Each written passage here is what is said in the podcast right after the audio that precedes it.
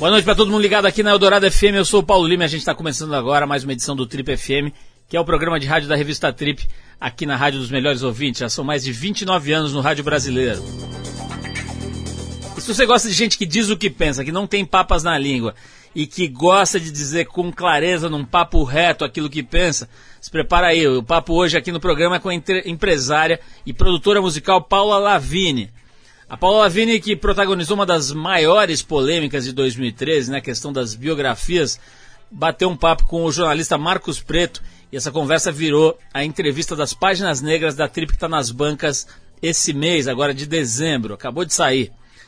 A Paula, você sabe, foi casada por muitos anos com Caetano Veloso e como eu disse agora há pouco, teve à frente aí desse grande bafafá em torno das, que, das questões ligadas às biografias, os direitos do, dos biografados, os direitos dos biógrafos, a liberdade de expressão, tudo isso entrou na pauta logo depois que a Paula Lavigne deu algumas entrevistas e falou a respeito sobre a respeito desse assunto e colocando as opiniões dela, gostemos ou não, com muita veemência, com muita clareza e talvez até sem ter a dimensão exata da repercussão que isso tudo ia ter. É um assunto certamente muito interessante e também muito complexo, que foi tratado em 10 páginas nessa entrevista que está impressa na edição desse mês da Trip. Mas hoje aqui no Trip FM você vai conferir algumas das partes mais interessantes desse papo e também alguns depoimentos dela sobre figuras como os rappers Emicida e Criolo, sobre o deputado estadual e homenageado do Trip Transformadores desse ano, Marcelo Freixo, e ainda sobre o caso Amarildo, aquele pedreiro que, ao que tudo indica, foi sequestrado, torturado e morto pelos policiais do Rio de Janeiro. Uma conversa bem legal, exclusiva e inédita hoje aqui no Trip FM com ninguém menos do que a Paula Lavini. Bom, mas a gente vai abrir o programa com a banda francesa Noise Shaper. A faixa chama-se The Sign, música que dá nome ao disco lançado pelo grupo em 2003. Depois do Noise Shaper, a gente volta com a Paula Lavini nessa entrevista exclusiva aqui para o Trip FM.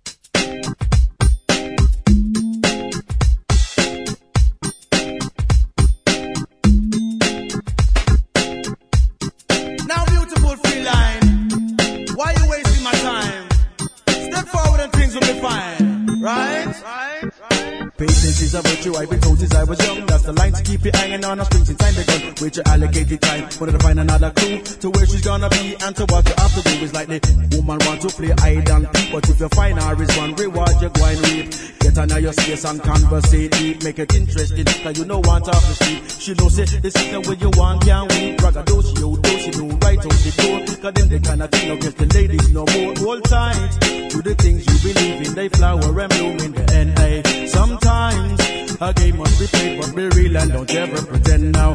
now, now, now. Give me a sign, give me a signal. Before we can make this thing official, want to hear the word, preferably positive. A long time we wait to receive your message, give me a sign, give me a signal. Before we can make this thing official, want to hear the word, preferably positive.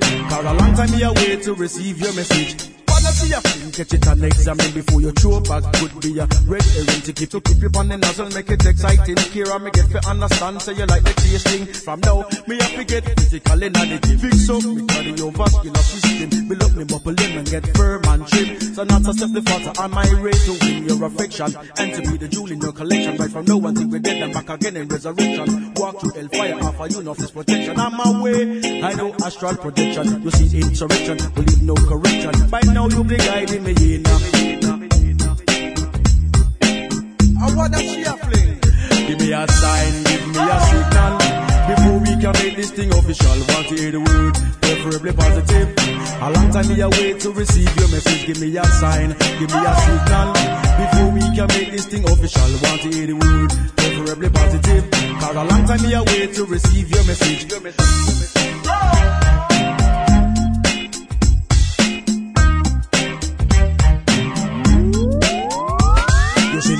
That we did there and you are my queen. Me have you only up in the ISS team. Not everything I shine a gold and have your gleam. My show my prayers to the sky that you would join my team. And I just what me looking, or a taste of your cooking. Plenty restaurant a road and I am capable of booking you. What a win a John of yard. Want a foundation, we're solid and hard. Give me a sign, give me a signal. Before we can make this thing official, want to hear the word, preferably positive. A long time me wait to receive your message. Give me a sign, give me a signal. Before we can make this thing official, want to hear the word, preferably positive. Cause a long time me away to receive your message. Your message, your message.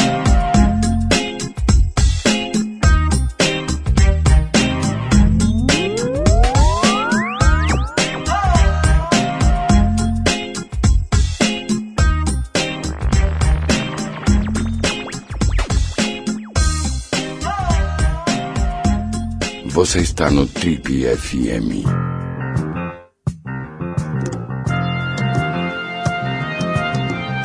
Legal, estamos de volta com o Trip FM. Como a gente anunciou no começo do programa, a gente mostra para você alguns trechos exclusivos e inéditos de uma entrevista feita pelo jornalista Marcos Preto com a produtora Paula Lavini para a mais recente edição da Trip, essa que está nas bancas agora.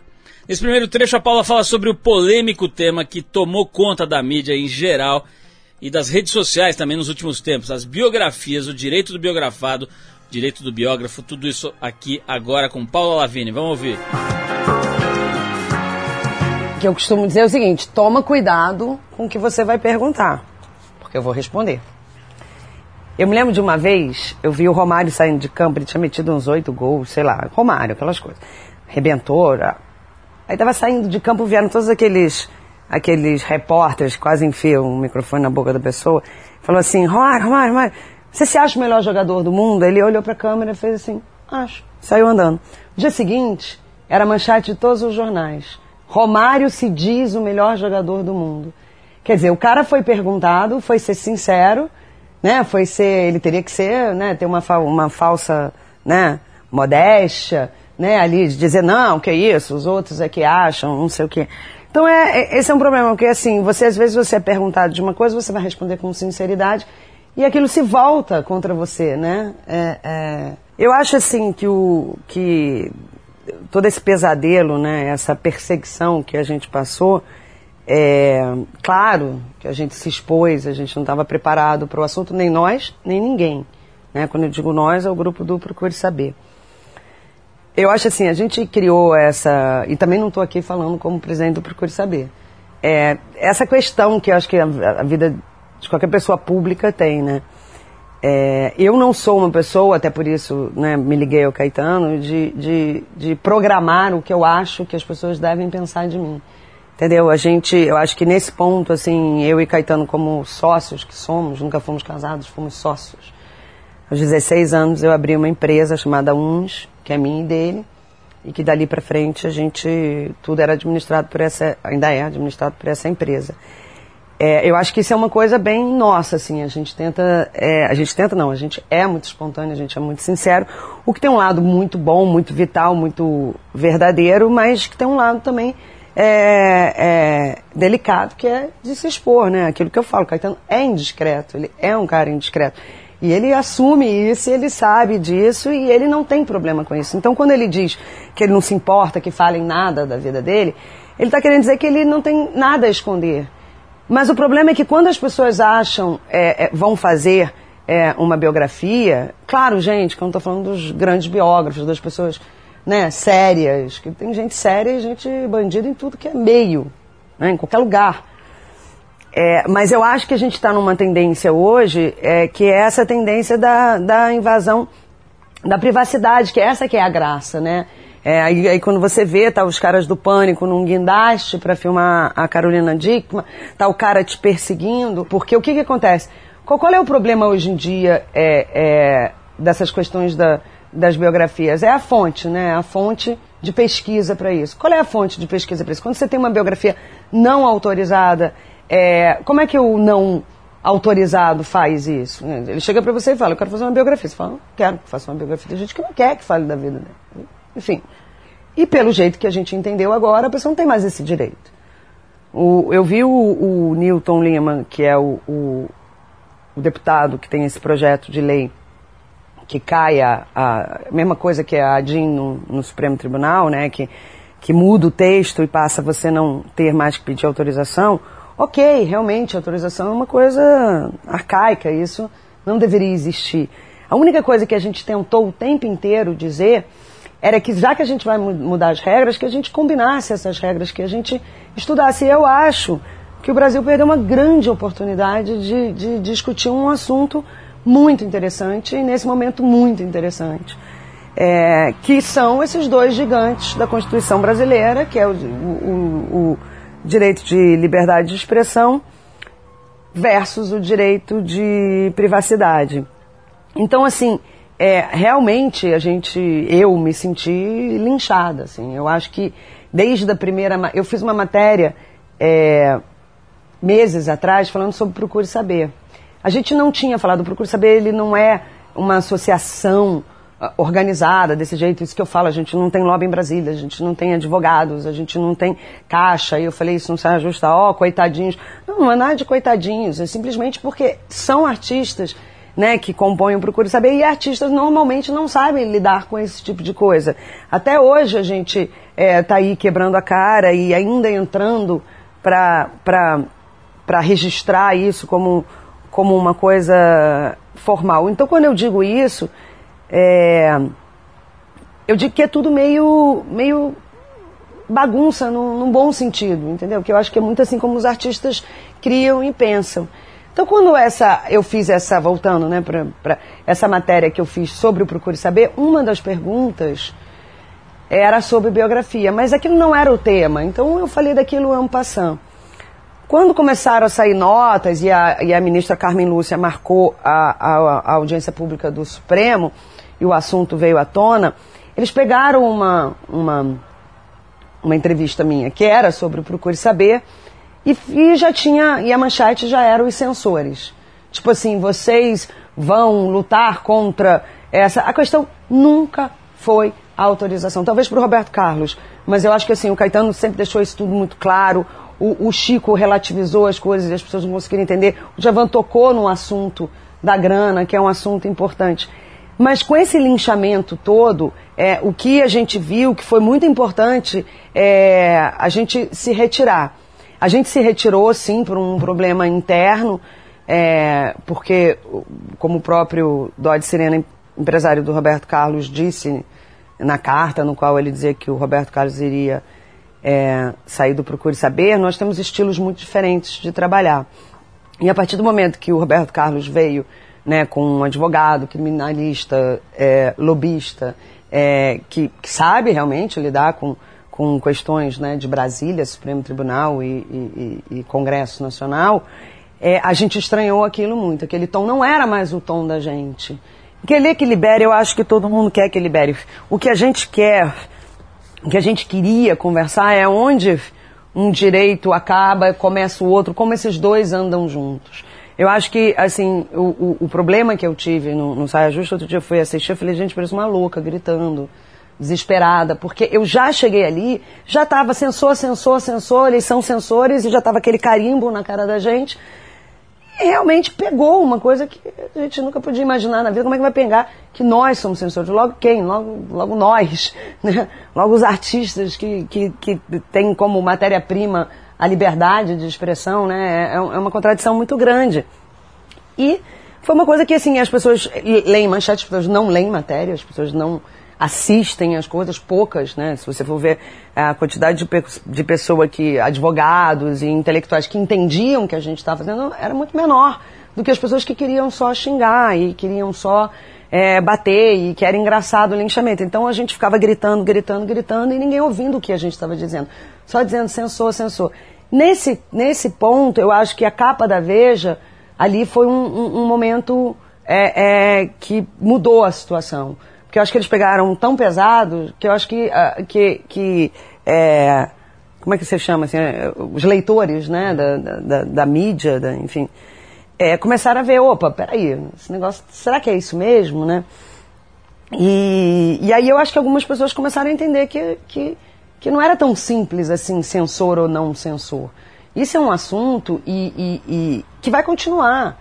As pessoas é, falavam assim: ah, não, mas em qualquer lugar do mundo você entra na justiça. Sim, você entra na justiça. Mas, primeiro lugar, no Brasil, a justiça é coisa de rico. Para você processar alguém, você tem que ter dinheiro. Você tem que ter dinheiro para pagar um bom advogado, senão aquilo não anda. Demora anos. O dano moral no Brasil é imoral, é cheio de regras é, loucas e, e, e, e jurisprudências que levam sempre a desvalorizar o ser humano. completamente diferente dos Estados Unidos, né, que tem uma, uma visão compensatória das coisas, né? A justiça brasileira, aquele vídeo que eu fiz sobre o Amarildo, é, da campanha Somos Todos Amarildo, que tem o desembargador Ciro Darlan, que tem o juiz João Damasceno, que tem o Marcelo Freixo, que tem todo esse grupo que se reuniu é, para falar sobre essa questão né, da, da violência né, contra é, pretos, pobres, né, nordestinos e nas favelas e as UPPs e, é, e tudo isso. É, nesse vídeo que eu, que eu fiz, isso, isso fica bem claro. Né? Quer dizer, o cara foi morto, torturado, esquartejado, sumiram com o homem, jogaram no lixão, sei lá onde jogaram o pobre do marido. E a família teve direito a um salário mínimo como uma indenização. Seja ela do que for, dano moral ou material, sei lá, eu não conheço a, a sentença, mas enfim, é a, a decisão né, judicial. Mas o fato é que, que a gente vive num país injusto. É, então eu acho que quando você vai mexer nas leis, você tem que se aprofundar nos assuntos, entendeu? E, e, eu acho que a gente, depois da ditadura, a gente começou a se dar conta que a gente tem um código civil é, mal feito, que a gente tem uma constituição colcha boa, mas colcha de retalho. É, que, eu acho assim, e, e, e quando a gente teve essa vontade de criar uma associação, era sempre para, de alguma maneira, estar vigiando né, o que pode acontecer, porque a gente é uma indústria muito importante. A indústria da música, da, do entretenimento, das artes, é uma indústria, uma indústria importante em qualquer lugar do mundo e a cultura brasileira, não preciso vender aqui a cultura brasileira, não preciso né, te dizer o que é a cultura brasileira. E a gente é muito despreparado. Veja agora, por exemplo, o caso do pessoal das artes plásticas, não tinha noção é, que estava se passando uma nova lei, que a Dilma já assinou, que você tem uma estatização da, da da obra de arte no Brasil. Eles foram pegos de surpresa. E, e eles têm, assim, eu vou dizer, até uma condição financeira, vamos dizer, as artes plásticas, né, quando dão certo, é, é, tem ali um, um, um, montante né, financeiro e pessoas. E, no entanto, eles não sabiam que isso estava tramitando, eles não sabiam o que, que ia acontecer. E é uma coisa totalmente absurda, entendeu? A arte plástica no Brasil virar Cuba. Sabe? Uma, toda uma dificuldade de você sair de todo um trabalho que os colecionadores vinham fazendo de, de trâmite é, e de mostrar a, a, a, as artes plásticas para fora do Brasil, tudo isso vai ser um atraso. E está lá, a lei, não sei se entrou em vigor ou se vai entrar, mas está lá assinada, sancionada pela, pela presidente. Então, assim, é, é, a gente é muito refém disso tudo e, ao mesmo tempo, vitrine, né? Esse é o Trip FM hoje mostrando aqui com exclusividade alguns trechos da entrevista que a produtora Paula Lavini concedeu para a revista Trip desse mês. A gente já volta com a Paula, mas antes a gente vai com o ex-marido dela, Caetano Veloso, a faixa, a faixa que a gente vai tocar Beleza Pura, daquele disco Cinema Transcendental de 1979. A gente vai de Caetano Veloso e vamos dedicar aqui para Cíntia Limberti, nosso ouvinte, uma psicóloga que ouve a gente direto aqui, e essa música está sendo enviada para ela. Vou fazer aqui um pequeno correio sentimental pelo marido dela, o Marquinhos Limberti, então tá aí pra Cíntia. Caetano Veloso, Beleza Pura de 79 do Cinema Transcendental e a gente já volta com mais conversa com a Paula Lavigne hoje aqui no Trip FM.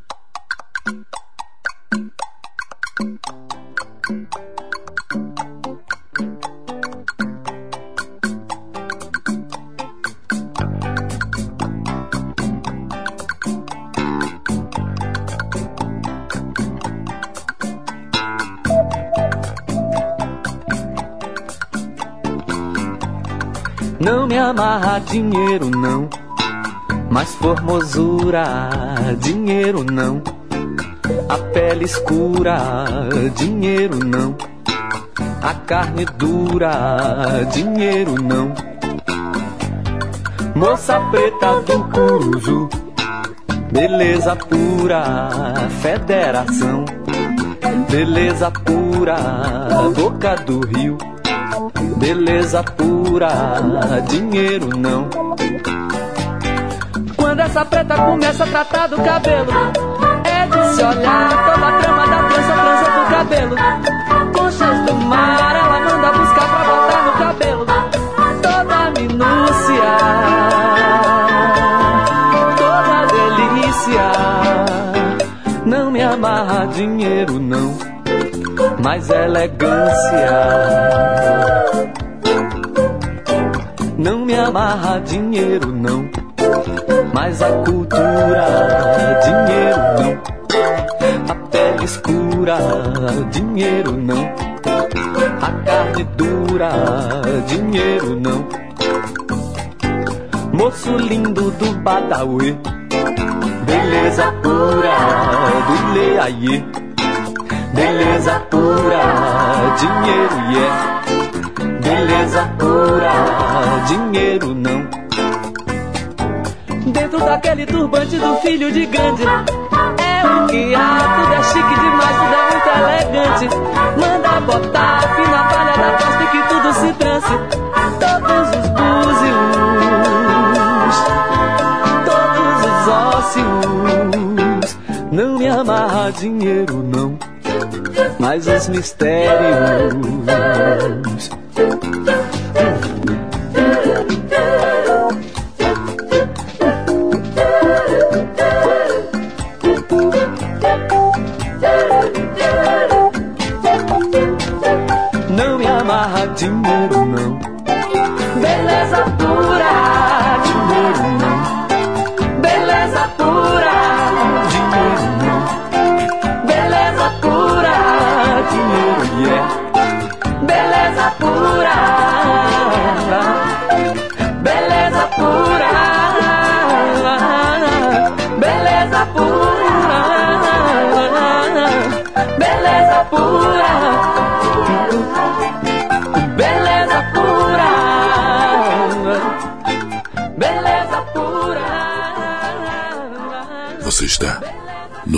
FM.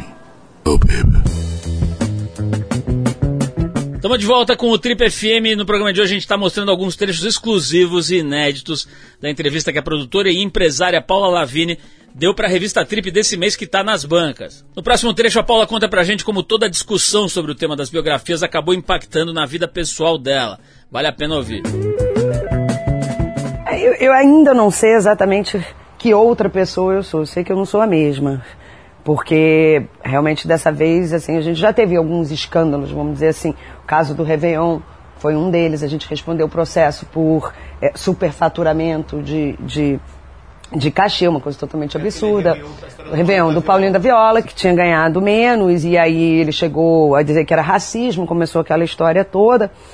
E aí re- respondemos processo civil e crime, claro que fomos inocentados, mas para você ver, né, como é, a gente, é, o nosso meio é meio muito despreparado, quer dizer, é, não tinha nada demais o cachê que o Caetano, o Chico, o Milton, o Gil, a Gal, e mesmo o Paulinho da Viola estavam é, é, ganhando, e aquilo, de repente, a gente é muito frágil, virou um processo dois, um processo crime e outro cível.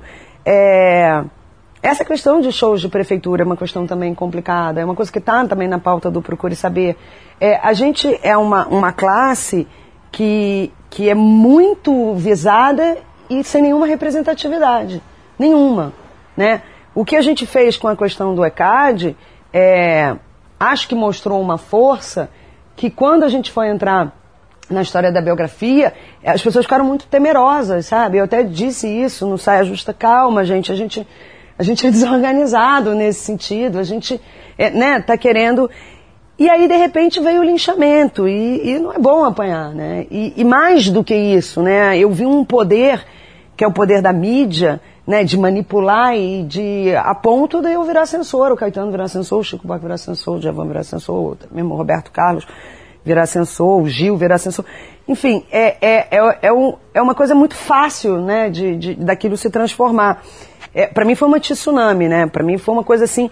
E, e, não era uma tsunami, eram várias, né? Então quando a gente estava ali pegando ar de novo, daqui a pouco vinha com um jogo de intrigas, de notas, de vazamento de notas e colunas é, que se dizem sociais, eu não sei o que, que são aquelas colunas, mas enfim, é, sempre é, sabendo mais que a gente, sabe? Quarta parede, pessoas infiltradas, entendeu? Pessoas passando nota, como se fosse assim, sabe? É, tinha um, um, um, uma questão assim política, sabe? Muito forte.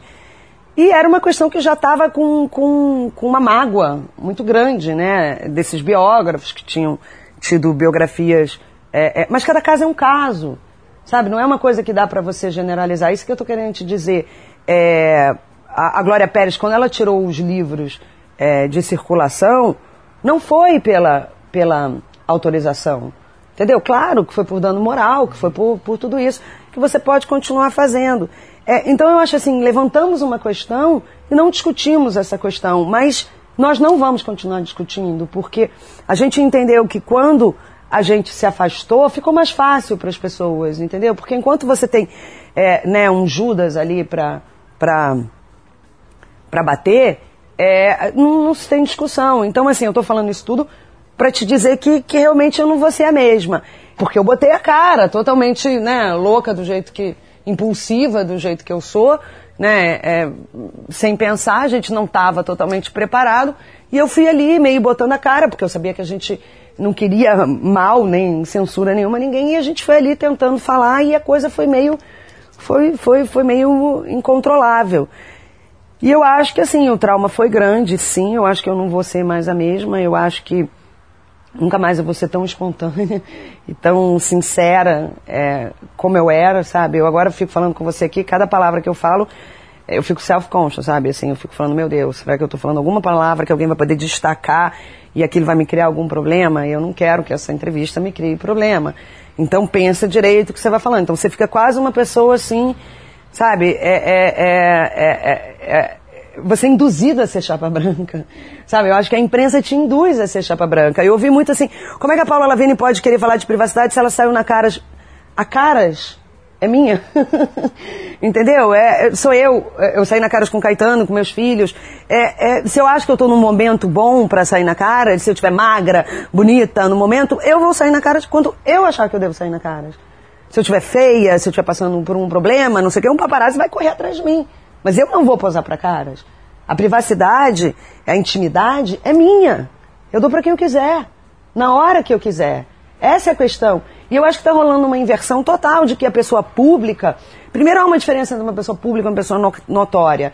É, eu vejo o Newton Lima, que, que é o relator da lei, não tem uma entrevista que ele dê que ele não fale a celebridade, a celebridade, a celebridade. Ele só repete essa palavra celebridade.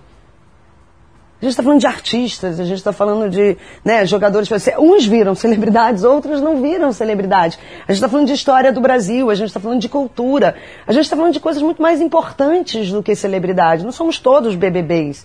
Entendeu? Não somos. Muitas vezes uma pessoa se torna conhecida pela, pelo seu talento, né? pela sua capacidade de tocar um violino, né? um, um expertise um, um, em uma, numa coisa. O cara ali se torna uma pessoa notória, importante, por saber muito uma coisa que às vezes o cara ali sabe matemática muito, não é ele que quis aparecer porque sabia matemática, a vida vai levando ele e, fazer o que ele sabe de melhor, né? Então, é, não sei se eu estou sendo confusa e não estou não tô conseguindo explicar exatamente com frases de efeito, por, por isso que eu estou falando, por uma questão de que a gente fica autoconsciente o tempo inteiro, analisando as frases, porque é muito fácil para a imprensa chegar ali e tirar uma frase sua, que nem eu falei do ou uma, ou uma vez você perguntado, se você ser perguntado e você responder com sinceridade, aquilo te cria um problema enorme.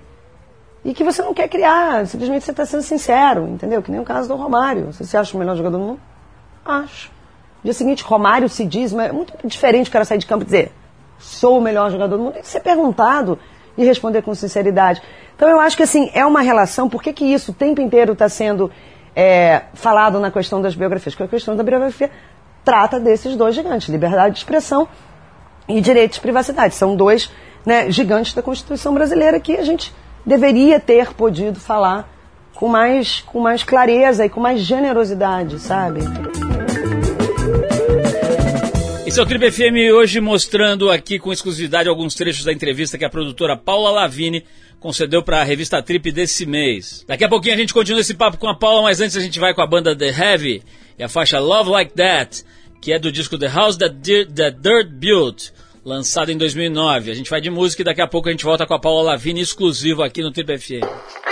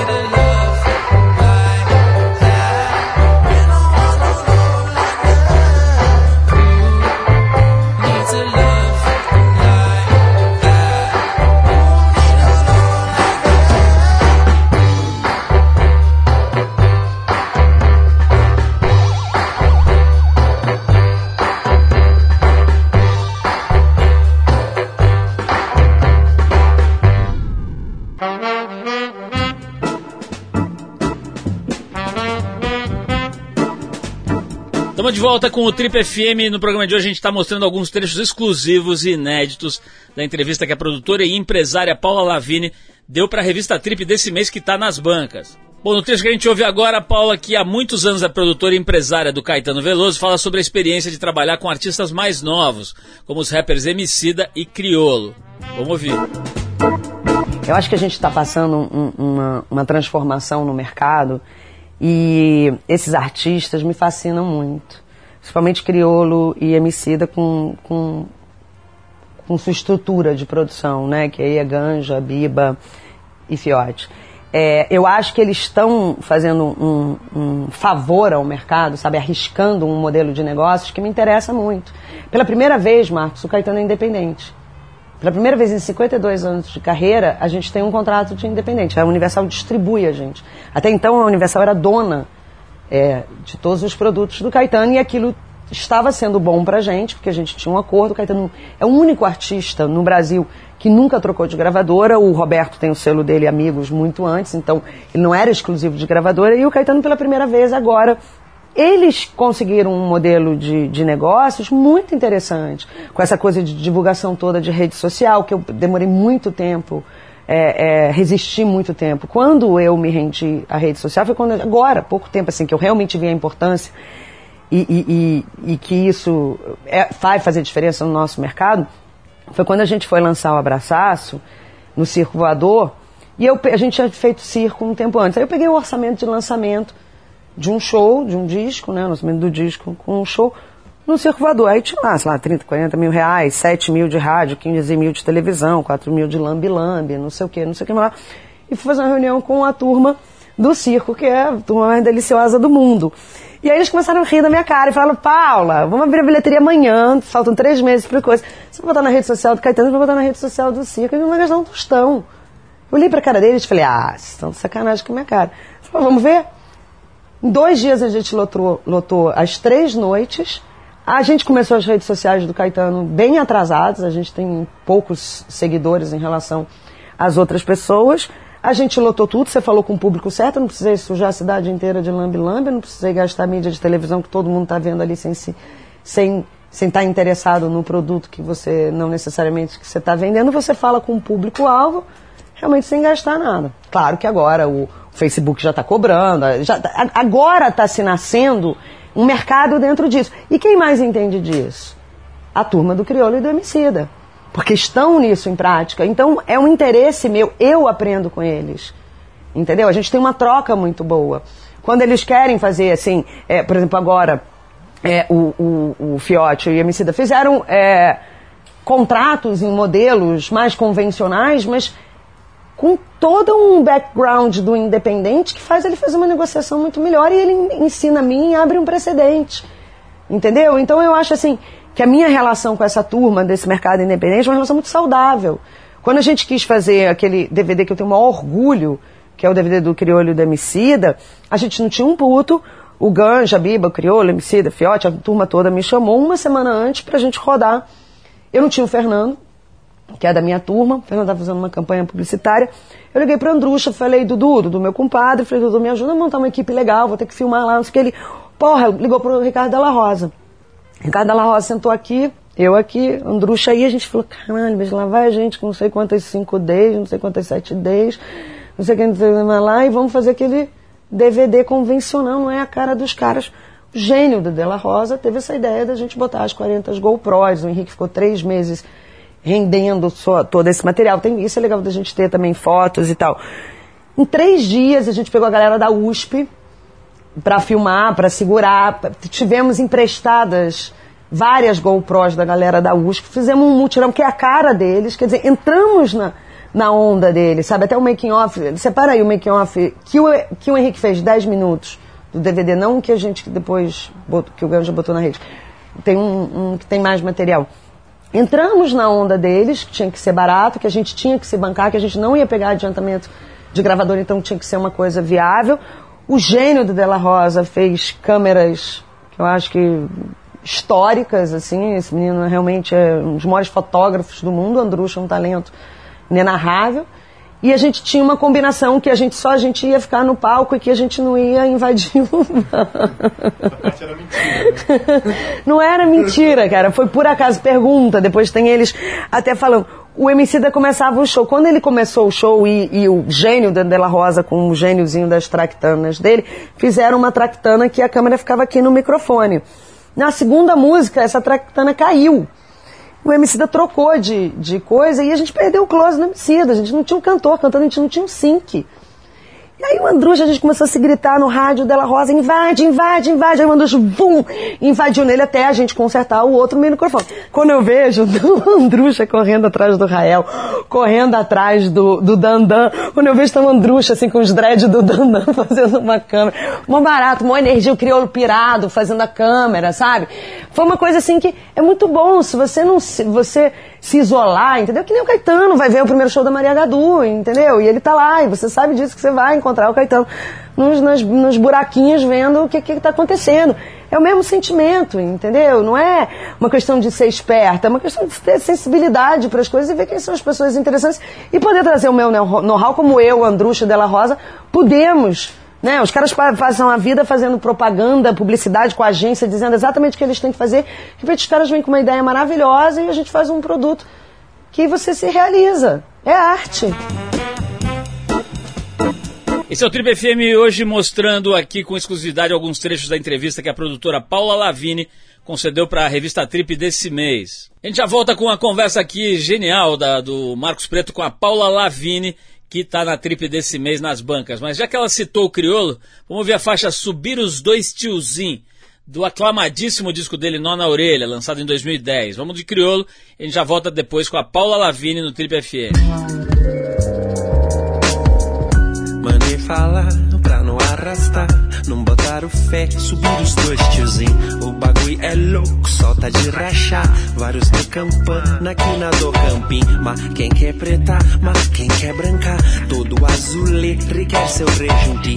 Pleno domingão, flango macalão. Seu negócio é bom, cê fica chinesinho. Sensa aqui, patrão, aqui é a lei do cão. Quem sorri pra ti quer ver tu cair. É, é justo, é Deus, o homem não. Ouse me julgar, tente a sorte, fi.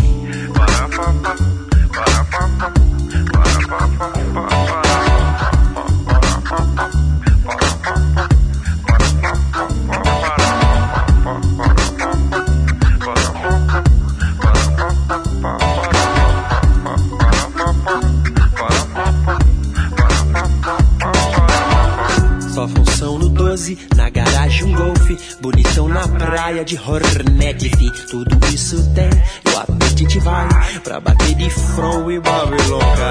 As criançadas aqui tão de HK, leva no sarau, salva essa alma aí. Os perreco vem, os perreco vão, as vadia quer, mas nunca vão subir. É sensa que patrão, eu cresci no mundão, onde o filho chora e a mãe não vê. E covardes são quem tem tudo de bom e fornece o mal pra favela morrer. Uns acham que são,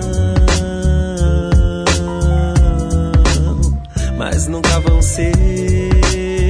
Feio é arrastar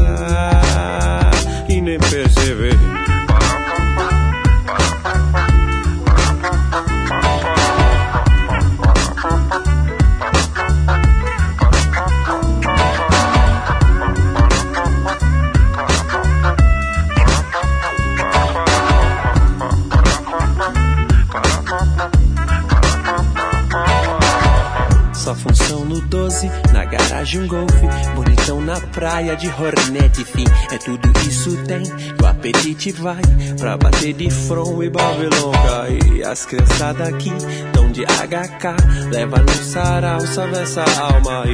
Os perreco vem, os perreco vão, as vadia quer, mas nunca vão subir. E sensa aqui, patrão, eu cresci no mundão, onde o filho chora e a mãe não vê. E covardes quem tem tudo de bom e fornece o mal pra favela morrer.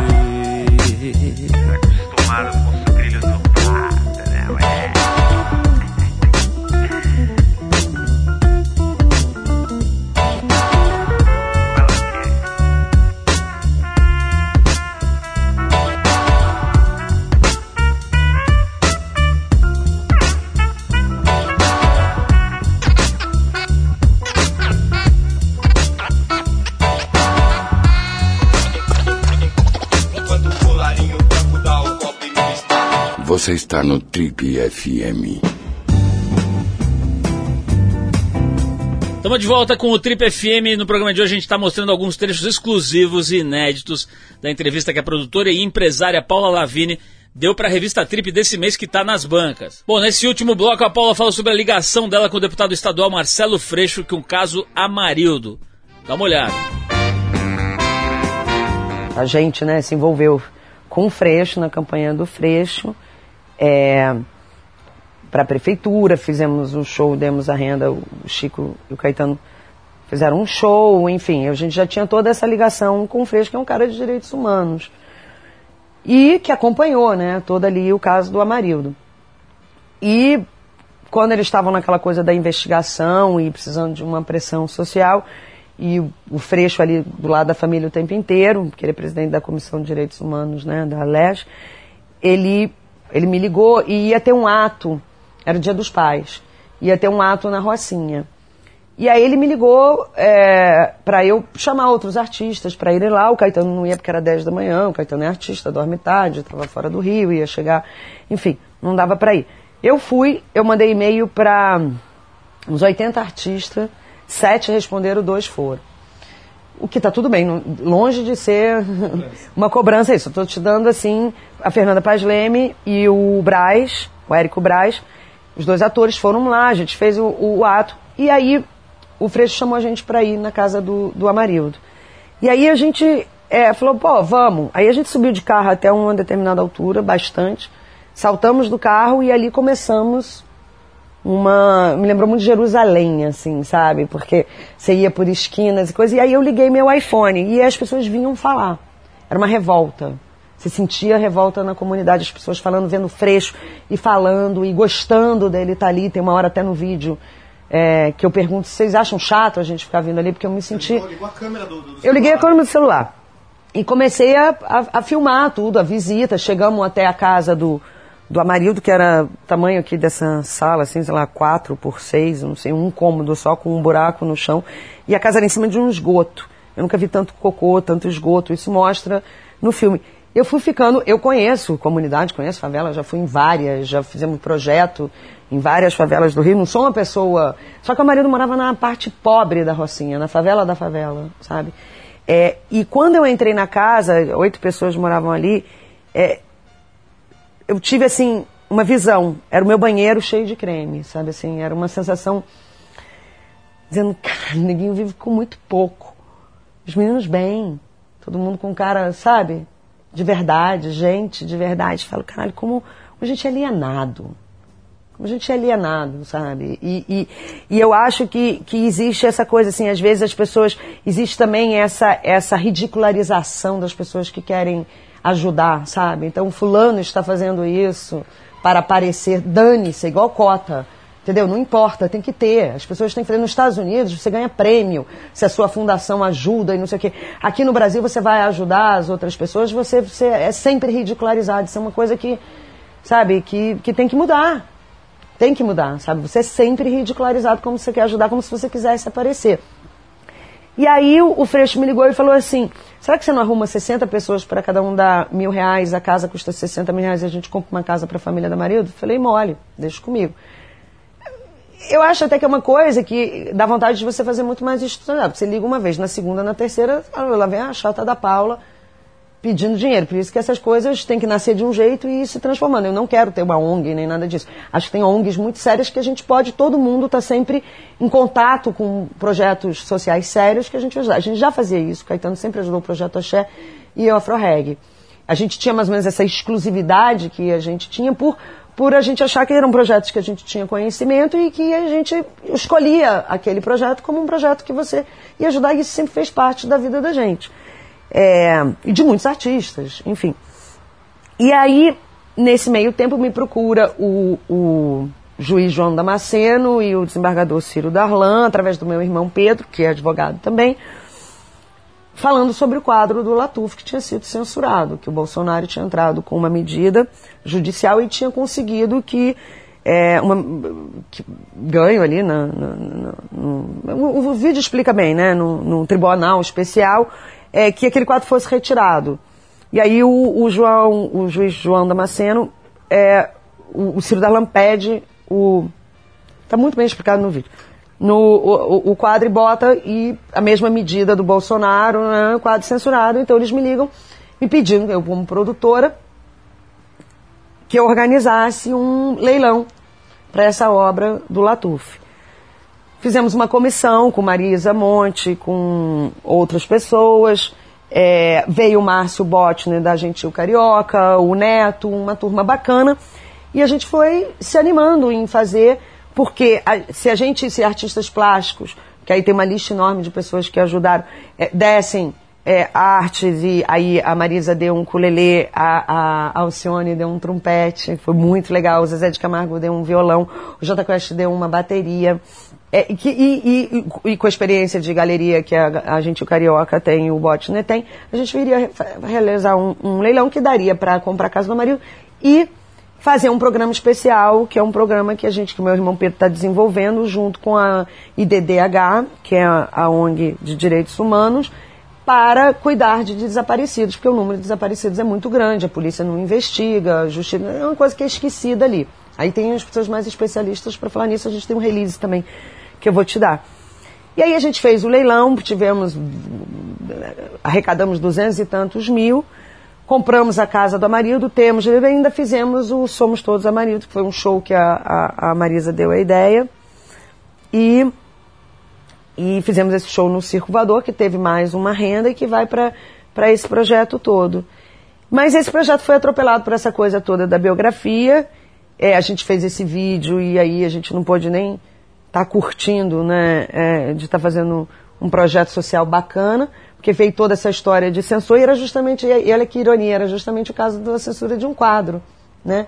E a ironia é essa, que de repente eu virei a censura, eu que estava ali lutando contra a censura, fazendo um leilão e tudo aquilo, virei a censora. Eu não, é, pra gente, você sofre quando você não tem nenhuma é, proximidade, né, o que você é acusado. Então dá sempre aquela revolta do inocente, né? O comportamento do inocente é sempre muito indignado, né?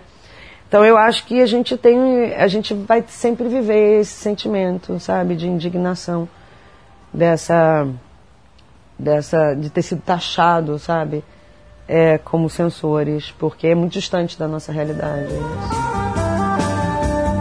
Bom, essa foi a Paula Lavigne numa entrevista exclusiva feita para as páginas negras da Trip desse mês que está nas bancas. A gente lembra que essa conversa rendeu 10 páginas da revista. Vale a pena você ver tudo no detalhe no seu exemplar. Vai lá e garante a sua. Bom, a gente vai encerrar esse papo com a Paula com a banda Junip e a faixa Always do disco Fields 2010. Vamos de música, a gente já volta.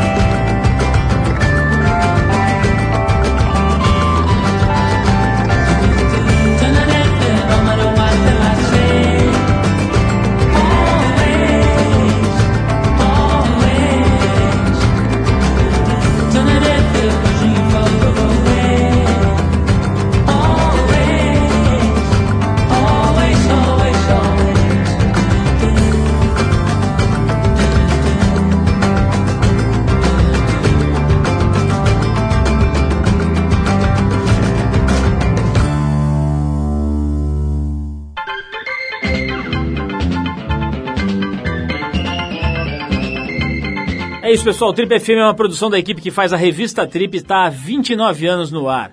Apresentação Paulo Lima, produção e edição Alexandre Potashev.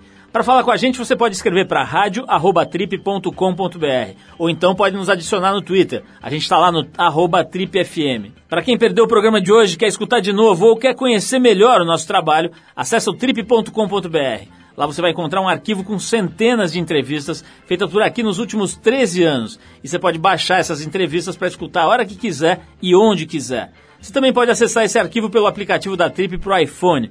É só procurar lá na Apple Store, que ele é gratuito. Na semana que vem a gente volta nesse mesmo horário com mais um Trip FM. Um abração e até a próxima!